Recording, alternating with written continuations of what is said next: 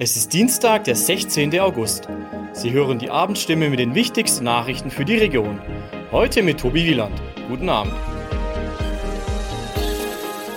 Und das sind heute unsere Themen. Verschiedene Ansätze, um Trinkwasser zu sparen. Audi steht kurz vor dem Einstieg in die Formel 1. Auswirkungen der einrichtungsbezogenen Impfpflicht. Kommunen und Landwirtschaft, Industrie und Privathaushalte müssen mit der Ressource Wasser sparsamer umgehen. Das zeigt sich angesichts sinkender Pegelstände und anhaltender Trockenheit in diesen Wochen umso mehr. Um Trinkwasser zu schonen, eignen sich Grau- und Regenwasser. Beide werden aber noch viel zu selten aufgefangen und gespeichert. Doch es gibt vielversprechende Projekte in der Region. Ein besonderes Wassermanagement gibt es in Heilbronn etwa im neuen Stadtteil Neckarbogen. Dort wird Regenwasser gesammelt, gefiltert und den beiden Seen im Neckarbogen zugeführt. In Neubaugebieten wie auf dem Nonnenbuckel in Heilbronn-Neckar-Gartach werden zu, zudem Zisternen eingebaut, um Regenwasser speichern zu können. Das Wasser aus Zisternen eignet sich auch zum Gießen von Bäumen im öffentlichen Raum, so etwa in einigen Gebieten in Neckarsulm. Manche Kommunen schreiben in manchen Baugebieten privaten Bauherren zudem vor, Zisternen zu installieren. Offiziell hat Audi noch nichts bekannt gegeben.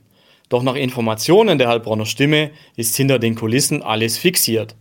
Audi wird voraussichtlich den Schweizer Rennstall Sauber komplett übernehmen und dann ab 2026 als Werksteam ausschließlich mit dem Namen Audi in der Formel 1 antreten. Das Auto selbst soll den Planungen zufolge weiter von Sauber im schweizerischen Hinwil entwickelt werden. Bei Audi selbst entsteht unseren Recherchen zufolge die sogenannte Power Unit, die Antriebseinheit aus den elektrischen Motoren, Verbrennungsmotor, Batterie und dem dazu passenden Energierückgewinnungssystem. Seit dem 16. März gilt in medizinischen und pflegerischen Einrichtungen wie Krankenhäusern und Seniorenheimen eine Impfpflicht. Die Einrichtungen haben den Impfstatus der Mitarbeiter ans Gesundheitsamt zu melden. Schon vor Beginn der Corona-Pandemie herrschte in medizinischen und pflegerischen Berufen eine angespannte Personalsituation. Vom Weinsberger Klinikum am Weißenhof heißt es, dass die einrichtungsbezogene Impfpflicht den bisher vorhandenen Fachkräftemangel im Gesundheitswesen in allen Berufsgruppen verstärkt.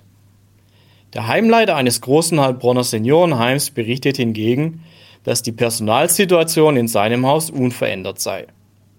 Unklar ist vielerorts, was konkret mit nicht oder nicht vollständig geimpften Mitarbeitern passiert. Wegen der hohen Belastung der Gesundheitsämter sind Sanktionen bei Verstößen gegen die einrichtungsbezogene Impfpflicht fraglich.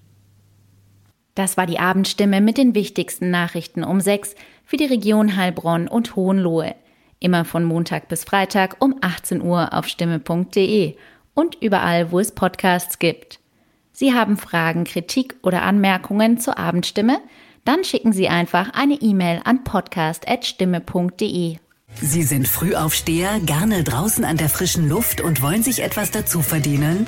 Dann werden Sie Zusteller für die Heilbronner Stimme, Hohenloher Zeitung, Kraichgau Stimme, das Echo und viele weitere Produkte aus der Region. Die Arbeitszeit ist flexibel, ob Minijob, Teilzeit, Vollzeit oder Jobsharing. Auch für Ihr Lebensmodell ist das Passende dabei. Bewerben Sie sich jetzt unter www.frischdabei.de. Auch ab 13 gibt es schon passende Jobs.